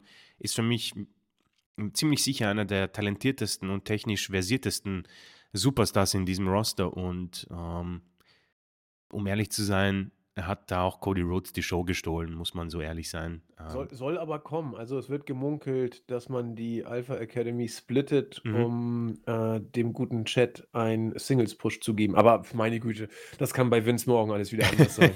ja, das ist, das ist das Dilemma für Chad Gable, weil ich persönlich glaube sogar, dass Triple H an ihm sehr festhält, ja. weil seit, ja. der, seit der Übernahme war er konstant in den Shows, Chad Gable und hat auch immer ein Match gehabt. Eigentlich regelmäßig verloren, aber gut, ähm, das sei dahingestellt. Aber man merkt, glaube ich, dass Triple H große Stücke an ihn hält. Äh, du hast vorhin gefragt, ähm, gibt es noch etwas, was uns unglücklich macht bezüglich WrestleMania? Das kommt als nächstes. Ähm, Finn Balor hat Edge zu einem Match bei WrestleMania herausgegeben. ja. Ähm, ich habe auch ähm, in der Gerüchteküche ein bisschen gekramt und es soll wohl irgendwie eine Stipulation geben. Hell in a Cell wurde gemunkelt, vielleicht auch mit dem Demon-Gimmick von Balor. Ähm, oh ähnlich die Geschichte wie ähm, ja, Gunther Sheamus und Drew McIntyre, wo ich ein gutes Match erwarte, das ist der Unterschied. Es ist auch so ausgeschlachtet wie wirklich nichts anderes. Also da muss man schon zum Metzger gehen, um ausgeschlachtetere Dinge zu sehen. Äh, Entschuldigung. das hier ist für mich kein Match, das ich sehen möchte. Und also, es das gehört da auch nicht hin. Es das gehört nicht hin, nein. Mania Backlash Match, wie viele. Ja. ähm, sie werden befürchte ich dieses Match bekommen. Es wird ein Stipulationsmatch und es wird verdammt viel Zeit bekommen. Ich sehe das vor mir. Das wird Ja. eine halbe Stunde bekommen und es wird mich nicht catchen. Das weiß ich jetzt schon. Vielleicht bin ich auch unfair und ich gebe den beiden keine Chance, aber sie haben ja schon ge ge gezeigt, was möglich ist. Das war für Ja. mich das I Quit Match und War richtig gut. die Sache, ähm, die Sache ist durch. Also ein Match, auf das ich nicht sehr viel Lust habe. Edge wird wahrscheinlich nächste Woche akzeptieren und wird ähm, offiziell gemacht. Ähm, du hast erwähnt, vielleicht finde ich das äh, auch sehr spannend, dass wir auch drüber sprechen können, weil ähm, Asuka gewinnt gegen Carmella. Äh, man hat ja bei unserer News sehen können, dass ähm, Rhea Ripley gegen Ronda Rousey ähm, gemunkelt wurde. Genau. Und Bianca wurde gegen Charlotte gemunkelt. Und so sehr ich Asuka mag, das sind zwei Matches, die ich sehr gerne auch gesehen hätte, weil und ich weiß nicht, ob wir, ich weiß nicht, ob ich uns den Schulterklopfer geben kann, äh, weil wir es, glaube ich, nicht beim Namen genannt haben, aber ich glaube, dass wir beide die Angst hatten, dass genau das hier dabei rauskommt, wenn Asuka gewinnt, nämlich eine Fehde, die keine sein kann. Du hast nämlich zwei Faces, du hast Asuka, die erst vor kurzem zurückgekommen ist, und du hast einen unschlagbaren Champion, ähm, der quasi von niemandem herausgefordert werden kann. Was herauskommt, ist eine Fehde, die es nicht gibt. Und die beiden, und das ist wirklich, das trifft mehr zu als auf Cody Rhodes, die beiden brauchen WrestleMania eigentlich morgen. Ja, Ja. die, die, die können keinen Monat mehr warten, weil das ist, also das ist fast für mich kälter als das, als das Match um, zwischen Cody und Roman, weil einfach nichts passiert, ja. Du, du, die, sie wollen offenbar Asuka nicht den Heel-Turn machen lassen und Bianca ist halt der äh, weibliche John Cena, der äh, muss, die, sie, muss ihr Gimmick verkaufen und die, das Merchandise, was, was offenbar sehr, sehr gut ist. Also ähm, es war die richtige Wahl noch immer, aber wenn ich mir die mögliche Card ansehe, hat man, glaube ich, die zwei falschen Paarungen ähm, hier gewählt. Ja, gehe ich mit. Ja, Miss TV. Ich bin froh, dass ich da krank war und das nicht machen musste. Ähm, Seth Rollins, also gut, Miss, Miss hat ähm, äh, sich als Host of WrestleMania bekannt gegeben, was auch immer das heißen mag. Und dann kam Seth Rollins hat, äh, heraus und hat gesagt, du pass auf, ähm, ich weiß, du bist gut Buddy mit Logan Paul und hast seine Nummer. Ähm, bitte ruf ihn an, weil ich habe ein Wort mit ihm zu reden. Ähm, Warum sind die denn Buddies? Ja, ich versteh's auch dachte, nicht. Äh, da gab es da gab es ja eine Fehde zwischen den beiden eigentlich. Ähm, doch ein äh, Turn seinerzeit. Also, hm. oh je, oh je. Ja, man, man musste ja irgendwie, man musste es irgendwie inszenieren. Ähm, und Seth Rollins hat dann Logan Paul angerufen und hat gesagt, ja, ähm, schau, dass du vorbeischaust, weil wir müssen miteinander quatschen. Hat auch auf die Niederlage seines Bruders hingewiesen. Ähm, etwas so vorgelegtes, das war ein vorgelegter Elfmeter für die WWE, das hat man natürlich auf, aufgenommen. Und es ist grundsätzlich, muss ich jetzt einen sagen, ähm, mir wird die Fehde relativ egal sein, weil sie zu nichts führen wird. Aber wenn Logan Paul nicht verletzt ist, weil angeblich hat er sich ja bei Saudi-Arabien wirklich irgendwie sämtliche Bänder gerissen, wenn er fit ist, dann wird das ein sehr, sehr, sehr, sehr gutes Match. Dann wird das hier ein möglicher Showstealer für Tag 1 oder Tag 2. Ähm, je nachdem, ob sie zusammen mit dem Tag Team Match in einer Show sind. Ähm, ich habe, um ehrlich zu sein, wirklich Lust drauf. Die Fehde, ja, sollen sie machen, was sie wollen. Es wird nächste Woche offiziell gemacht und das passt auch. Ja, Ja, die, die, die Fehde ist so egal. ja absolut. Also, Absolut egal. Ähm, Austin Fury hat etwas Spezielles geplant für John Cena. Das heißt, wir haben ein weiteres Match für Mania. Ähm, für mich die vollkommen richtige Wahl. Und ich hoffe, dass Austin Fury dieses Match auch gewinnt. Das ist, voll, das ist sehr, sehr wichtig für ihn. Ähm, weil dann kannst du natürlich wunderbar sein Gimmick aufhübschen, indem du sagst, ja, ich habe John Cena besiegt, den GOAT, Greatest of All Time. Meine Fehde, meine Ära wird nie zu Ende gehen, blabli, blablub. Ähm, das, was ein Heel seiner Art braucht. Ähm, Ja, er kriegt ja auch wieder Vince McMahon jetzt zur Seite, wo er wieder da ist. Also, das, äh, da können wir uns auf einige lustige Tatterkreis-Segmente noch freuen. Vielleicht steigt auch Vince selbst wieder in den Ring, Oh, ja, gegen Cena antritt. Ja, stimmt, ein Handicap-Match, ja. Oh, weia. Ja, gut. Ähm, den Muscle Man Dance haben wir schon besprochen. Und eines habe ich vergessen zu erwähnen. Ja, ihr müsst euch einfach nur, also für alle, die es natürlich machen wollen, ich weiß nicht, ob es bei YouTube, ich habe es bei YouTube nicht gesehen, ich habe es äh, nur bei The Zone gesehen. Ihr müsst nur auf die Zuschauerreaktionen achten. Die haben absolut keine Ahnung, was hier passiert. Und sie haben auch keinen Bock drauf. Bobby hat auch keine Ahnung, Ja. was da passiert. Der schaut sich das an und denkt sich, ja, scheiße, Leute, jetzt war ich WWE-Champion, hatte einen super Stable, habe mich von der Lana-Story so toll erholt und jetzt kommt wahrscheinlich eine noch größere Katastrophe auf mich zu. Ähm, alles gesagt, das ist ein Genickbruch für unseren Lashley, der sich von dem Genickbruch Omos sehr gut erholt hat eigentlich damals. Ähm, wirklich, man muss eine Lanze brechen für Lashley, wie oft er sich erholt hat von sämtlichen Genickbrüchen. Ja, sie haben mit Omos haben sie auch das Beste draus gemacht. Ja, ja, ja. Sagen, ne? Also, puh. Ähm. Chelsea Green und Carmella werden offenbar irgendwie ein Tag-Team. Ja, kann man machen.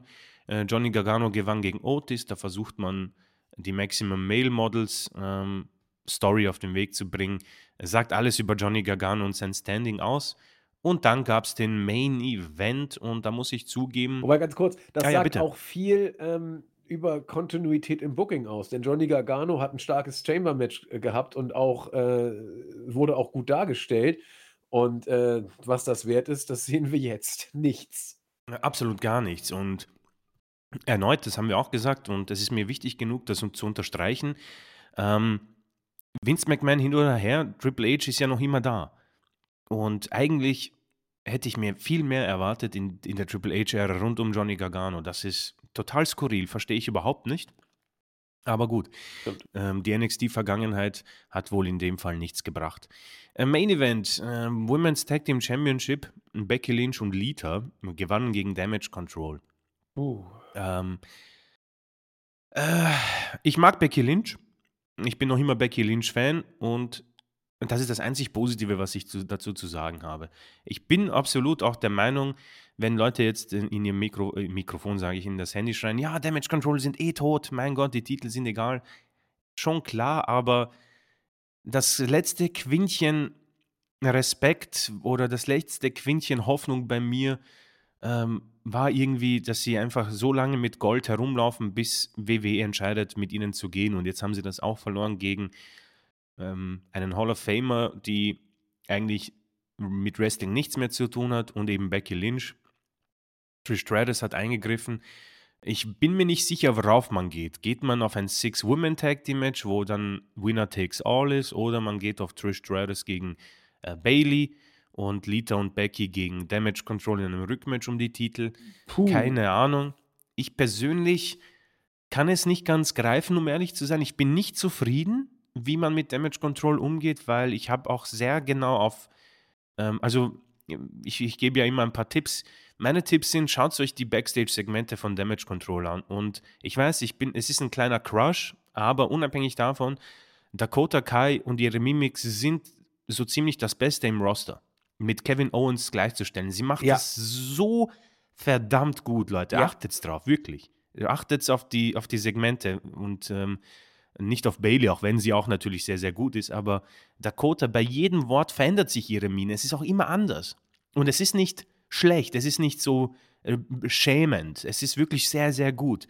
Und deswegen stört mich dieser Titelwechsel noch mehr, weil ähm, ich habe halt ein bisschen Angst, dass sie, dass Vince McMahon von Damage Control nicht zählt und sie dann splittet und äh, Dakota Kai und Io Sky dann äh, komplett in die, ähm, ja, in, ins Nichts verschwinden und das würde mir wehtun. Unabhängig davon, wie sie jetzt gebuckt sind, sie sind Teil der Shows, sie sind immer da und es ist immer wieder eine, ein, ein- eine coole Sache für mich zu sehen, wie ähm, Dakota Kai das macht. Auch Io Sky macht das sehr gut. Bailey sowieso. Sie ist für mich in ihrer, nach den Golden Role Models in ihrer besten Phase.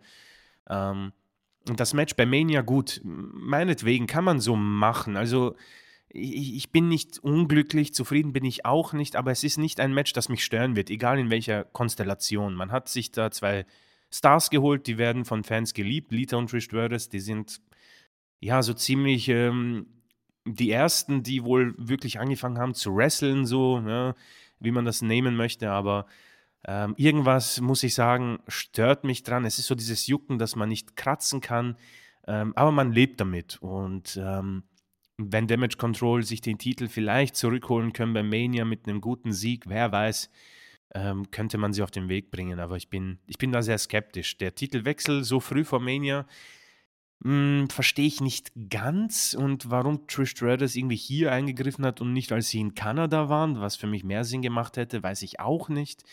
Aber ja, jetzt ver verrede ich mich ein bisschen. Es ist okay, aber gleichzeitig auch irgendwie schade und enttäuschend, weil mit Damage Control hast du gleich drei Damen, die du langfristig wirklich in den Main Event bucken kannst. Alle drei, meiner, meiner Meinung nach. Und auf der anderen Seite werden Lita und Trish halt verschwinden. Und Becky, Becky ist Becky Lynch. Sie hat für mich fast einen Brock Lesnar-Status. Sie kann nicht mehr viel falsch machen.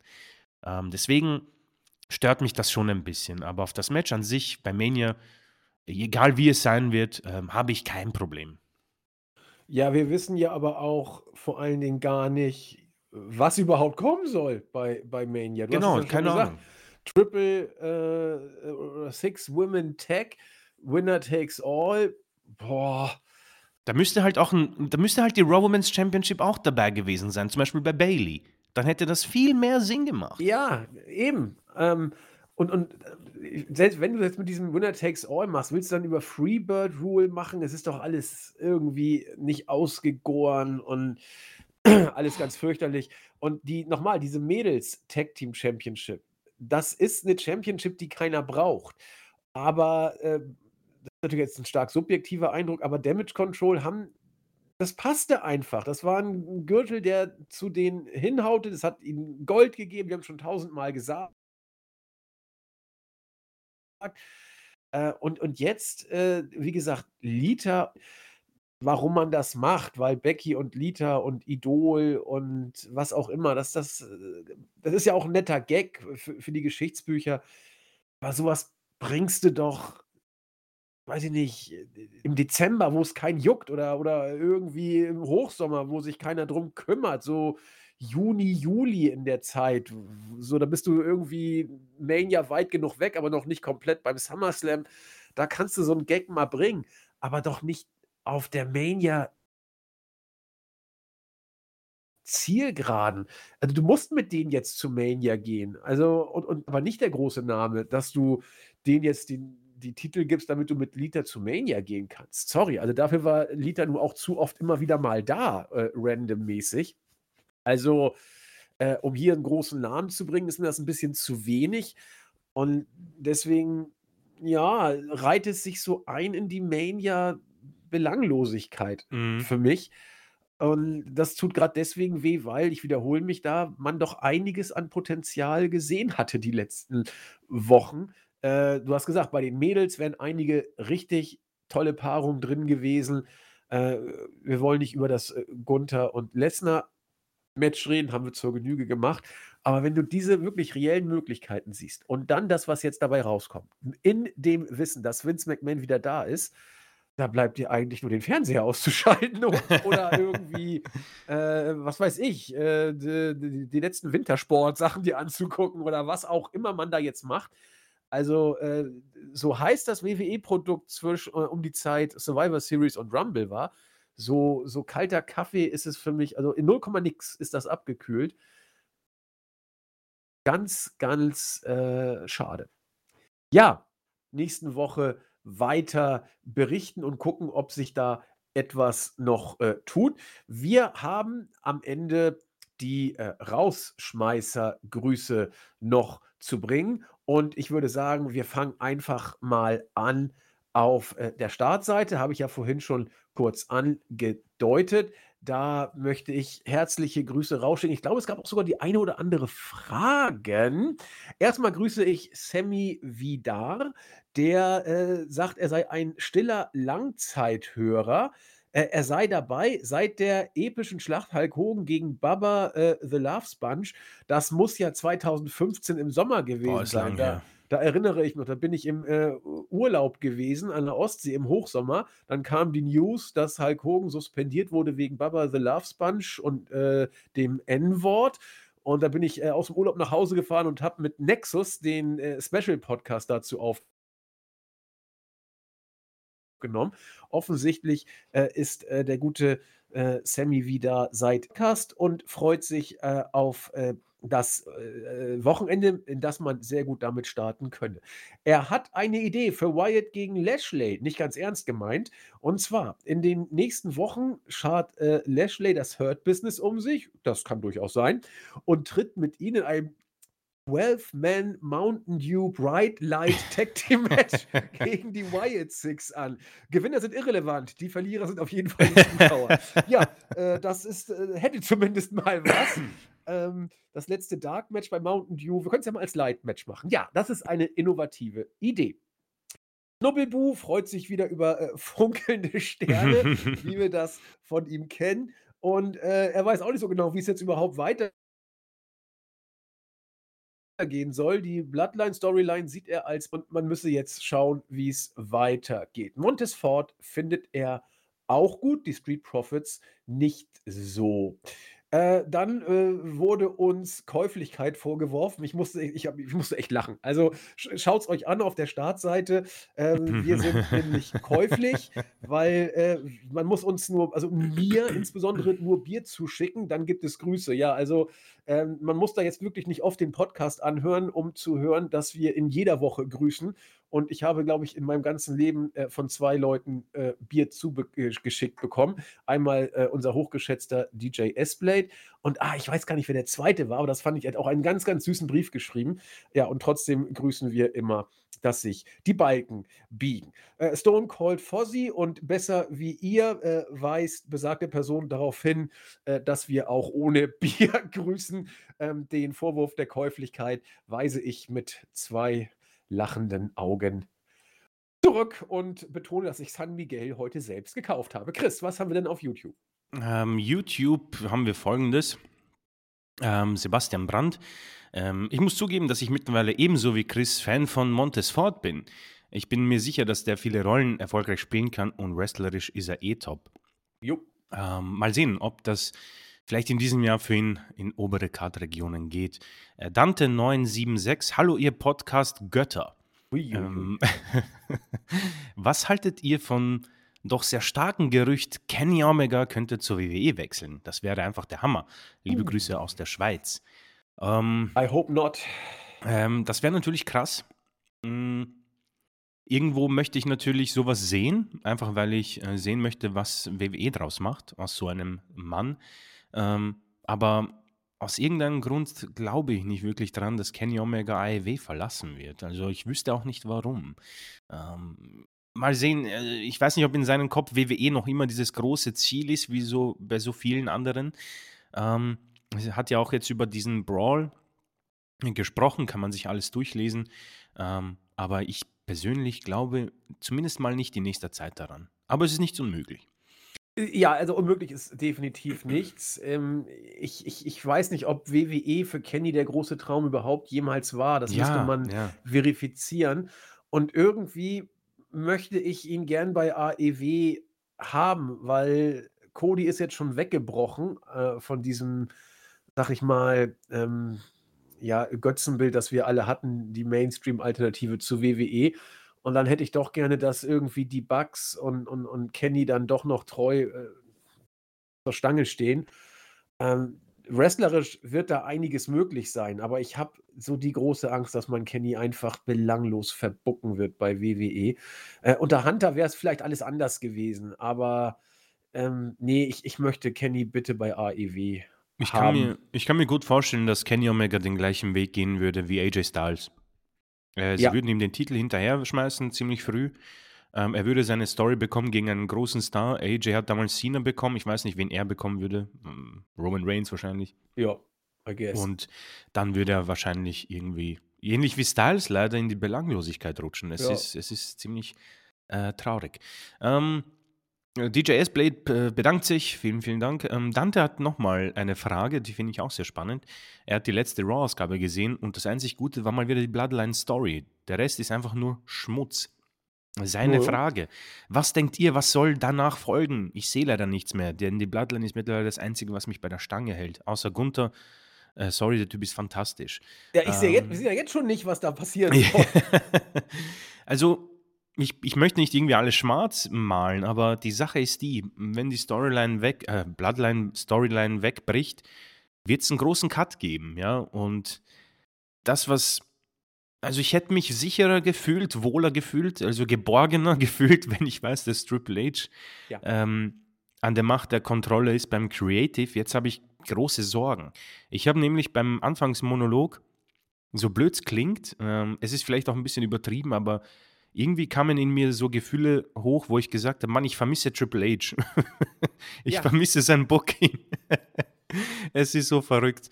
Aber ähm, am Ende zeigt das, dass ähm, er schon für mich irgendwo einen Nerv getroffen hat, wo mich WWE nicht nervt. Sie machen noch immer kuriose Dinge, die dämlich sind, aber ähm, sie haben mich nicht für blöd verkauft und das war sehr angenehm. Und äh, seine Regentschaft hat für mich äh, wieder Emotionen ausgelöst, die ich lange nicht hatte. Denn beim Rumble, ich erinnere mich, als du erwähnt hast, als diese Klänge von Roman Reigns Musik ertönten, Mann, ich bekomme jetzt Gänsehaut. Wie er mit Sammy da rausgekommen ja. ist und wie ich gewartet habe, was passiert hier? Oh mein Gott. Es war ein Staffelfinale wie bei Better Call Saul oder Breaking Bad. So gut war es. Und wenn das jetzt wegbricht, boah, shit, also es, es könnte sehr, sehr mm, schwierig werden. Vor allem, ich gehe mal stark von diesen 0815 Stories aus, wo Cody den Titel dann gegen, keine Ahnung, Heels verteidigt wie Seth Rollins. Das werden sie sicher nochmal aufgreifen. Keine Ahnung, Bobby Lashley und so weiter und so fort. Und das macht mich nicht gerade an. nee, nee, vor allen Dingen, du hast den wichtigen Faktor angesprochen. Äh, Vince McMahon ist jetzt wieder da. Und da, da war vorher nichts zu erwarten. Da wird jetzt nichts zu erwarten sein.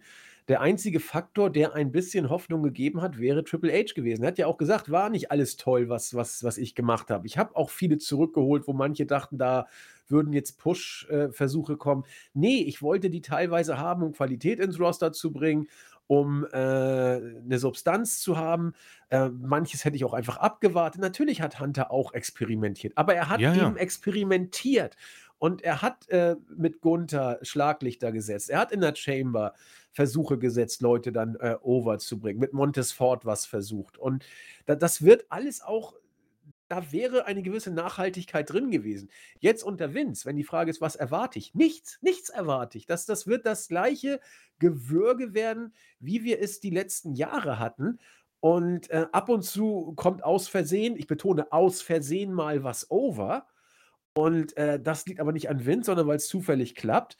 Und ansonsten wird das äh, weiter bergab gehen, bis der Kerl irgendwann die Kontrolle abgibt. Aus welchen Gründen auch immer das passieren wird. Und bis dahin heißt es Zähne zusammenbeißen. Ja. Leider, du hast vollkommen recht, ja, da muss man, da muss man echt abwarten. Ähm, und zu guter Letzt bei YouTube habe ich noch Mr. Simon, der bedankt sich für die gute Unterhaltung und er findet Cody unglaublich langweilig. Er ist für ihn ein klassischer Mitkader, ähnlich wie McIntyre. Omos gegen Lesnar, Cody gegen Reigns, Lashley gegen Wyatt ist gleich Schnarch, Schnarch, Schnarch. ja. Liebe Grüße gehen raus. Ähm, das war YouTube. Ja, ich komme auf die, äh, auf die Forumseite, aufs Board. Da grüße ich Shinichi. Äh, Frage: Zwingt ihr euch eigentlich nur für den Podcast durch alle Matches? Antwort: Nicht mal dafür. Denn wir, Chris und ich haben es ja schon einmal angedeutet, ab und zu äh, spulen wir bei manchen Matches auch vor, gerade die äh, Weekly Filler-Matches. Ähm, da tue ich einen Teufel und gucke mir das alles äh, in Gänze an, wenn es der letzte Husten ist. Ähm, mag jetzt vielleicht für einige desillusionierend klingen, aber Chris und ich haben da ja nie einen Hehl draus gemacht. Also manchmal tun wir das tatsächlich. Ähm, bei Pay-per-Views eigentlich nicht. Da muss wirklich schon eine ganze Menge passieren, bis wir da mal vorspulen.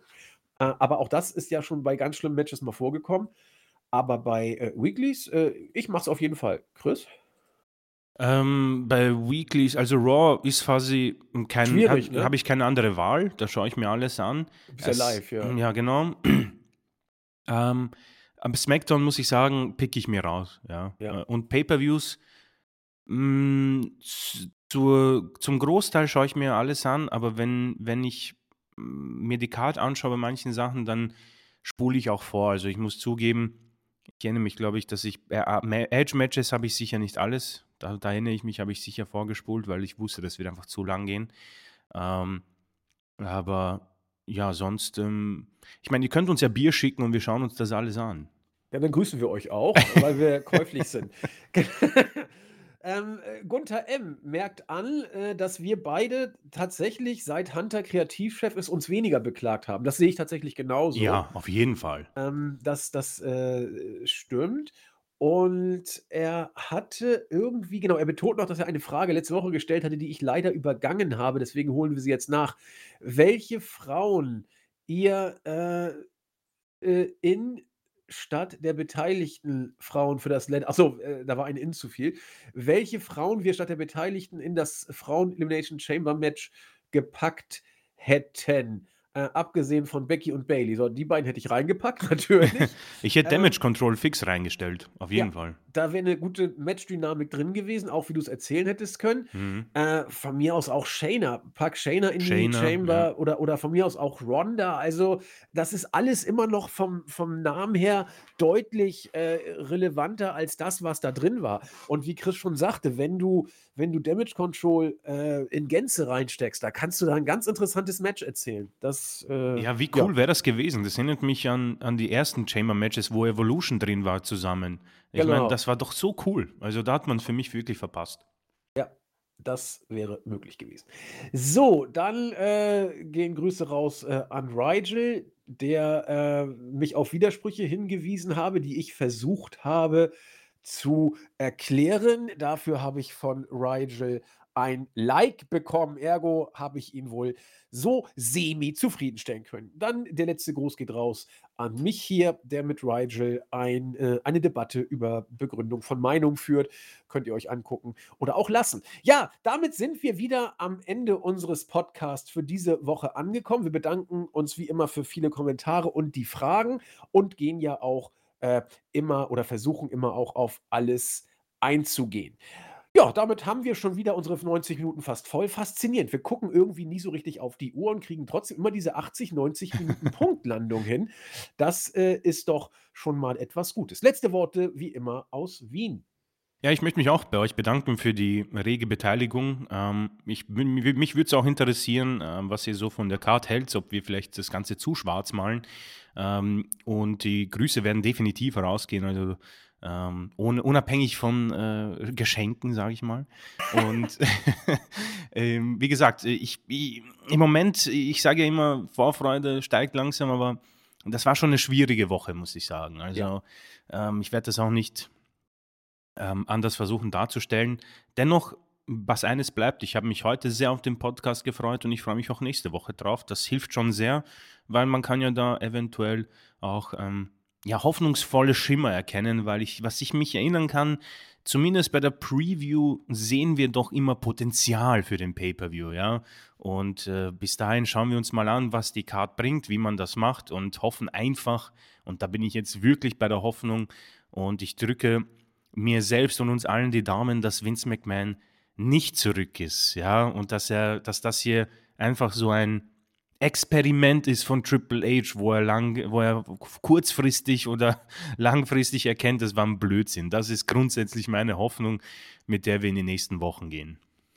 Ein sehr schönes Schlusswort. Ich äh, teile diese äh, Stichwort Hoffnung-Situation äh, und habe sie auf zwei Aspekte fokussiert. Der eine ist der gleiche, den Chris schon hatte, nämlich dass die Hoffnung, dass Vince McMahons Comeback äh, vielleicht doch nicht so wirklich ist oder er sagt, ich sehe es ein, das hat alles keinen Sinn. das können wir aber gleich vergessen.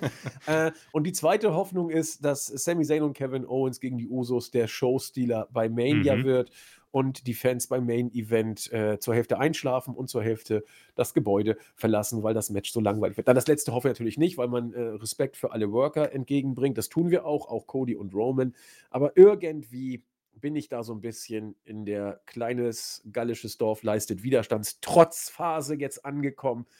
Ähm, ich äh, wünsche Vince McMahon da nicht viel Gutes und äh, wünsche denen Gutes, die sich hart erarbeitet haben, sich hart aus dem Sumpf gezogen haben. Und da komme ich eben an Sami Zayn und Rhea Ripley nicht vorbei. Und natürlich auch unsere Damage Control Mädels, die sowieso immer unser Herz äh, sich sicher sein können, die sich unseres Herzens sicher sein können. So wird der Satz. Perfekt. In diesem Sinne wünschen wir euch eine schöne Restwoche und ein schönes Wochenende. Wir hören uns, wenn alles glatt geht, kommenden Donnerstag oder Freitag wieder. Bleibt gesund, bleibt fröhlich. Bis denn. Tschüss. Ciao.